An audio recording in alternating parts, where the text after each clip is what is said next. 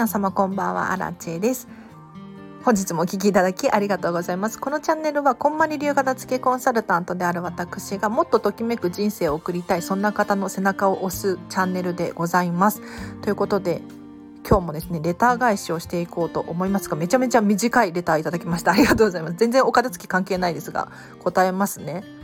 えっ、ー、と荒地さん飲むコーヒーもこだわりありますか？わかりやすい。めちゃめちゃ分かりやすい質問ありがとうございます。あの多分以前私がコーヒー飲む時になんやかんやみたいな話をしたのでこだわりありますかっていう質問来たんだと思うんですけれどあのめちゃめちゃこだわっております。えーといくつかポイントがありますので紹介させていただきますね。で、お片付けに関係ない話をどうしてしているのかっていうと、まあ、平日の朝はライブ配信で、こんまり流片付けコンサルタントに聞きたいことっていうのを毎日毎日平日やらせていただいていますので、夜は今やっていることだったりとか、もっと人生をときめかせるための工夫、コツ、ヒントみたいなのを伝えたくってこういう質問にもねどんどん答えていきますのでもし気になる方いらっしゃったら何でもいいのでレター送ってみてください答えますよ。で飲むコーヒーにもこだわりありますかっていうようなことなんですけれどめっちゃこだわっていて、まあ、こだわって変なところにこだわってるんですよ。うん、で何をこだわっているのかっていうとまずコーヒーって結構危険な飲み物だったりするんですよ。で何が危険なのかっていうとまずカビ毒の危険性だったりとか酸化の危険性だったりとか要するに体に良くないコーヒーもあるわけですよね。例えばそうだな、えっと、コーヒー豆が豆でね日本に輸入されてくるんですよ木豆っていうのが緑の豆のままねでこの状態で入ってくるんですけれど例えばカビが生えてるとか虫に食われているとかちょっと割れているだったりとか、まあ、良くない状態のコーヒー豆さんたちもいるわけですよ。でこういったコーヒー豆を飲んでしまうともちろん体に悪いわけですね。ただ実は結構こういうコーヒー豆が出回っちゃっているんですよ。例えばそうだなうん皆さん見たことあるかな？コーヒー豆が欠けてるコーヒー豆だったりとかうん、コーヒー豆よく買うよっていう方はもしかしたら見たことがあるかもしれないけれど形が悪いやつだったりとか色がちょっと変なやつだったりとかこういうのが混ざっていたりするんですよね。でこういうコーヒー豆が混ざっていないものをできるだけ私アラチは買うようにしています。というのもやっぱり虫がいたりとかカビが生えている可能性があるので気をつけていますね。でこれどうやって選ぶことができるのかこれ難しいじゃんって思うかもしれないんですけれど結構調べると簡単に出てきますね。まずポイントとしてはハンドピッキングって言って人の目で目視でコーヒー豆をちゃんと,、えーと、悪いコーヒー豆を抜いていいコーヒー豆を残すっていう作業をしている。こういう工程がある会社で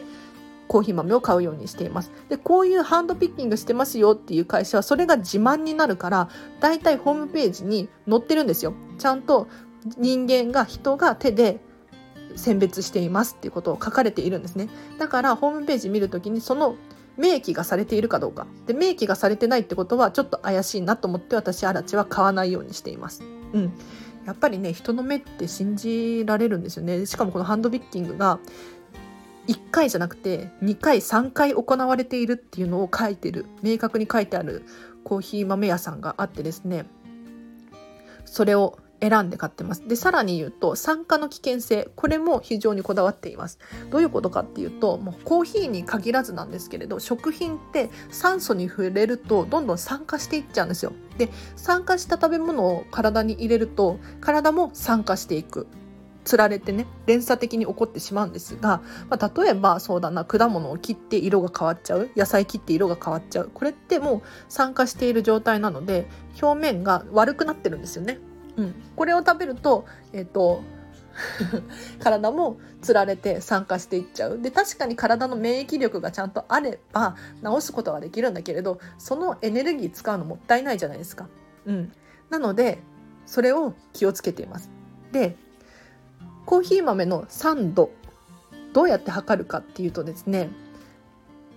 コーヒー豆に限らずなんですけれど加工をすればするほど酸化がしやすい。これ覚えておいてください。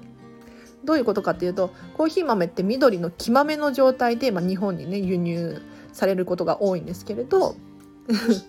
この黄豆の状態だったらまだ酸化はしないです。まあ、するかもしれないですね。直射日光とかに当たると。するかもしれないけど酸化はほとんどしてないと仮定して。まず焙煎っていう工程があるじゃないですか。えっと、焦がすっていうのかな。ちょっと茶色くするじゃないですか色焙煎する時にここで酸化しやすくなります。コーヒー豆が。なので焙煎して何ヶ月も経っちゃうともう酸化度がすごい高まるんですよ。だからまず買う時の第一条件としてはいつ焙煎したのかいつ火を入れたのかこれが明確なもの。さらに私アラチェが買う時にすごく気をつけてるのは受注後焙煎。これにこだわってます。私がオーダーしてオーダーを受けてからコーヒー豆に火を入れるっていう会社があるんですよ。そういうところにわざわざ頼んで注文していますね。でそうすることによって確かに手元に届くのは遅くなります。ただ新鮮なコーヒー豆を手に入れることができるので酸化していないコーヒー豆ですね。これを手に入れることができるので本当におすすめです。でさらに言うとコーヒー豆の状態で買いましょう。どういうことかっていうとコーヒー豆をえっ、ー、と攪拌しますよね。攪拌っていうのかな。ミルで砕きますよね。うんコーヒーの粉粉状にするんですけれど。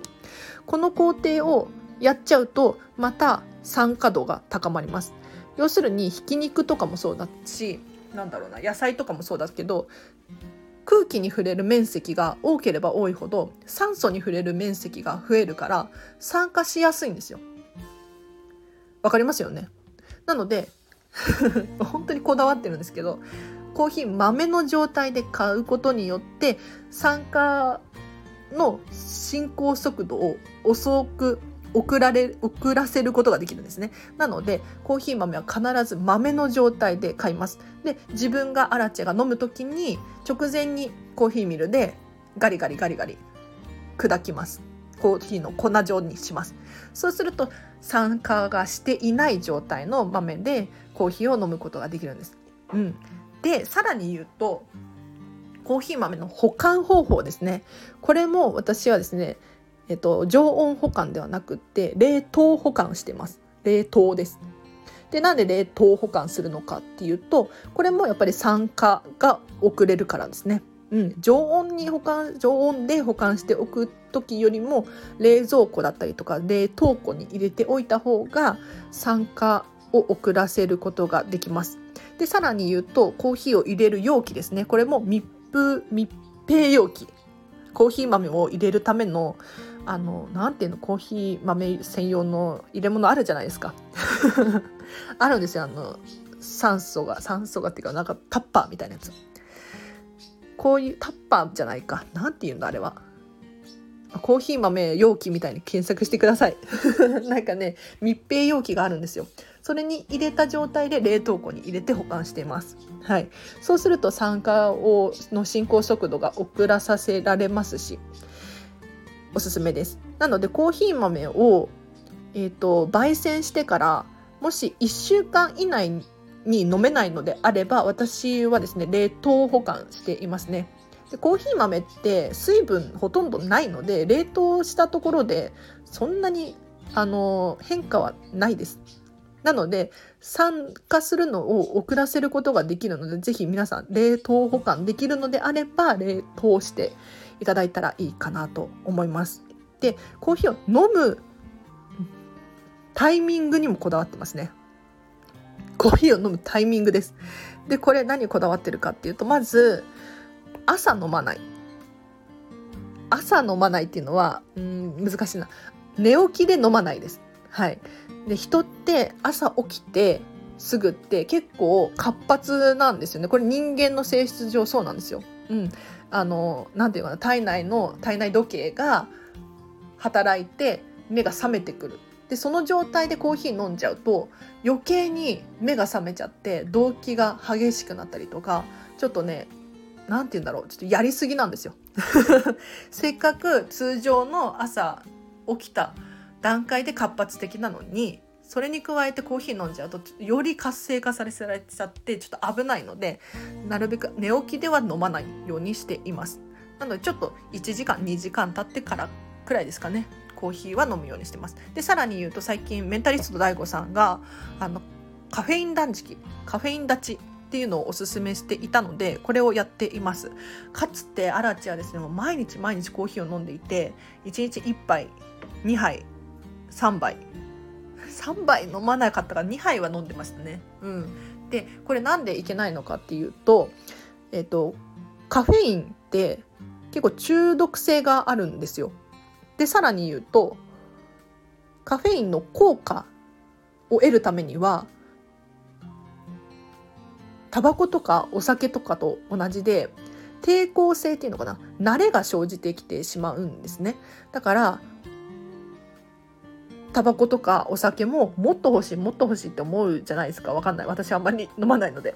わかんないけど。でもねコーヒーの時は確かにそうだったんですよ。もっと飲みたいなって思ってました。全然飲んでも大丈夫だなって思ってました。でなんでこんな現象が起こるのかっていうと要するに体が慣れちゃうからなんですよね。カフェインってすごくいい効果たくさんあるんですよ。なんだろうな。ストレスが減ったりとか集中力高まったりとか。ちょっと嘘ついたらごめんなさい。ちょっと皆さんカフェインで検索してください。いい効果いっぱいあるんですよ。うん、運動前に飲むと運動の効率が良くなったりとかするんですが、このメリットをちゃんといただくためにはですね、カフェインの抵抗性、要するに中毒性っていうのかな、あの、慣れを通常にしなきゃいけないんですよ。これ日本語難しいな私の伝え方が下手すぎてごめんなさい。まだまだおしゃべりが下手でございます。はい。要するにカフェインを毎日毎日飲めばそれだけ体が慣れてきてしまって同じ効果を得るためには徐々に増やしていかなきゃいけないんですよカフェインを。でも最終的にはもうやばい量になってくると。いうわけです。ただ、カフェインを毎日飲むのではなくって、例えば3日に1回とか、4日に1回とかこういうふうにすることによってカフェインの慣れっていうのを一回下げることができるんですよ。なので私アラチはかつては毎日のように朝起きたらコーヒー朝起きたらコーヒーってしてたんですが最近は毎日はやめて大体3日に1回くらいですかね。はい、あの朝寝起きすぐは飲まない午前中に飲むかもしれないけど寝起きすぐは飲まないようにしているし、えーとカフェイン立ちをしていますので毎日は飲まない。3日に1回くらいで飲んでおります。こんな感じで飲むコーヒーめちゃめちゃこだわっておりますが、まずうず、うざいですよね。いや、こんなうざい人いないと思いますけど、大丈夫ですか？参考になりましたか？こんな感じでコーヒー豆とかもね、こだわるとすごい体にいいですし、おすすめです。で、飲んじゃいけないコーヒーじゃあ教えましょう。はい。ちょっとな、最初に言えばよかったな。喋る順番間違えたな。飲んじゃいけないコーヒー。はい。こんなこと言うとあの、ね、食品メーカーの人に消されるかもしれないんですけれどまずインスタントコーヒーやめましょう。でなんでインスタントコーヒーやめるべきなのかっていうともうあの酸化がすごいからですね。酸化しすぎている。あのねコーヒー豆自体がどういうコーヒー豆を使っているのか目で見れないっていうのがすごい怖いです。私アラチは。で特に安いってなるともしかしたら品質の悪いコーヒー豆使ってるんじゃないかなっていう疑いがありますね。でさらに言うともう、えー、とコーヒーインスタントコーヒーって、えー、と一回コーヒーをコーヒーコーヒー焙煎してえっと、もうコーヒー入れてそれを乾燥させてるわけですよね。コーヒー入れてからだいたい30分後とかになると味変わってきません？皆さん経験あると思うんですがなんかちょっと酸っぱくなってくると思うんですがあれは酸化しちゃってるんですよ。要するに鮮度が落ちてるわけです。だから酸化したコーヒーを飲むと体も酸化しますのでコーヒーを飲む時のポイントは30分以内に飲み切るっていうのを私はおすすめしておりますがインスタントコーヒーってコーヒーにしてから乾燥させてるんですよ。もうねこれねあのこんなこと言うと大変なんだけれどインスタントコーヒーはまあ飲んでもいいけど体に悪いと思います だから毎日飲んじゃいけないと思うしまあ飲んじゃダメとまでは言わないけれどそういうこともあるよそういうデメリットもあるよって理解した上で飲むことをおすすめします。であと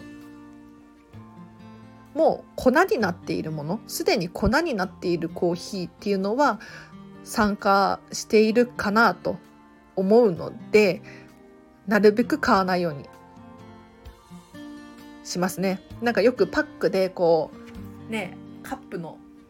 マグカップに広げてお湯注ぐだけみたいなやつあるじゃないですか。あれっていつコーヒー豆をねミルで砕いたんだろうってよくわかんないですよね。でしかもコーヒーって結構賞味期限が長かったりするじゃないですか。通常ありえないんですよ、まあ、飲めなくはないよ。死なないと思いますし賞味期限っていう面で考えると確かに OK なのかもしれないけれどあの鮮度で言うと悪いですよね。どう考えても。うん、だからなるべくそういうのは飲まないようにしています。まあ、100%じゃないです私も。はい、でコーヒーを飲まない時私最近あのカフェに行くこと多いんですけれどデカフェ飲んでますデカフェ。最近のデカフェは結構美味しいですよ。うん、あのスターバックスとかタリーズコーヒーとかデカフェラテ、えーと、カフェインレスコーヒーとかを飲むようにしています。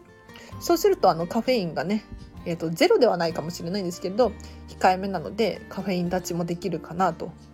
でまあカフェインレスコーヒーデカフェの豆もちゃんといいもの使ってるのかなって疑ったりとかするんですがもうここまでキツキツにやっちゃうともうストレスがたまるのでもう見て見ぬふりというかえっ、とそんなにそんなにキツキツにしなくてもいいよねっていう感じでやっていますので是非皆さんもあの 100%やる必要ないと思います。人間の体ってあのこんなこと参加してる食べ物食べちゃダメとか言ってるけれど意外と強いので大丈夫です。だからたまにはね全然お菓子とかも食べていいと思うんだけれどそれを毎日やっちゃうとちょっと危険かもしれないよっていう話をさせていただきましたが参考になりましたか？ちょっと。いただいたレターが一文。飲むコーヒーにもこだわりありますか？っていう質問に対して20分も喋っちゃったんですけれど、まあ、よくもまあこんな喋ることがあるなと。うん、で最近実は私ツイッター始めたんですよ。ちょっと後であのリンク貼っとくのでフォローしてみてほしいんですけれどアラチェメモっていうツイッター始めたんですね、うん、ただ私がメモをするっていう。ツイッターです。なんか手元にノートがなかったりとかノートを取れる状況じゃない時にメモりたい時があるんですよ。でスマホのメモ機能でメモをしていたんですけれどこれ公開した方が面白いよなと思って最近あらちメモ始めました。なので気になる方いらっしゃったらあのフォローしてください。あの今日のこのコーヒー豆のこだわり買い方みたいなのもちょっとメモで、ね、残してみたんですけれど参考になったらいいなと思って。はいそんな感じですね。では皆様ご参考になったでしょうか？結構ね食品関係は私うるさいのでえっ、ー、とオタクなので聞いてください。で私アラチェは知識はあるんだけれど100%徹底しているかって言ったらそうじゃないです。うん、もう100%やっちゃうと本当にストレスなんですよ。これ私身をもって経験しました。もうお菓子も食べちゃダメとか。なんだろうな。炭水化物取っちゃダメ。とか。もうキツキツにやってた時があったんだけれどもう常に頭の中にはもうお菓子食べたい。食べたい。ラーメン食べたいじゃないけどずっと居座っちゃってもう悲しくてしょうがないんですよ。だから是非皆さんもこういう知識すごく大事です大事なんだけど自分がちゃんと心地よい程度でやっていただくといいかなと思いますので私も全然あのアイスとか食べるしねうん、全然あのたまに食べるしっていう感じです。はい、なので皆さんも是非そんな感じでやっていただければなと思います。では Twitter 後でリンク貼っとくのでチェックしてみてください。で、本日もお聴きいただきありがとうございました。あ、平日朝はライブ配信なので、明日の朝もライブ配信します。こんまり流片付けコンサルタントに聞きたいこと。まあ、お片付けがプロなので、お片付けの話でもいいですし、今日のレターいただいた感じのコーヒーにもこだわりありますか？みたいな質問も答えられます。はい。なので、もし気になることあれば、私が答えられる範囲で答えさせていただきますので、ぜひぜひご参加いただければなと思います。では本日もお聴きいただきありがとうございました。アラチェでした。バイバーイ。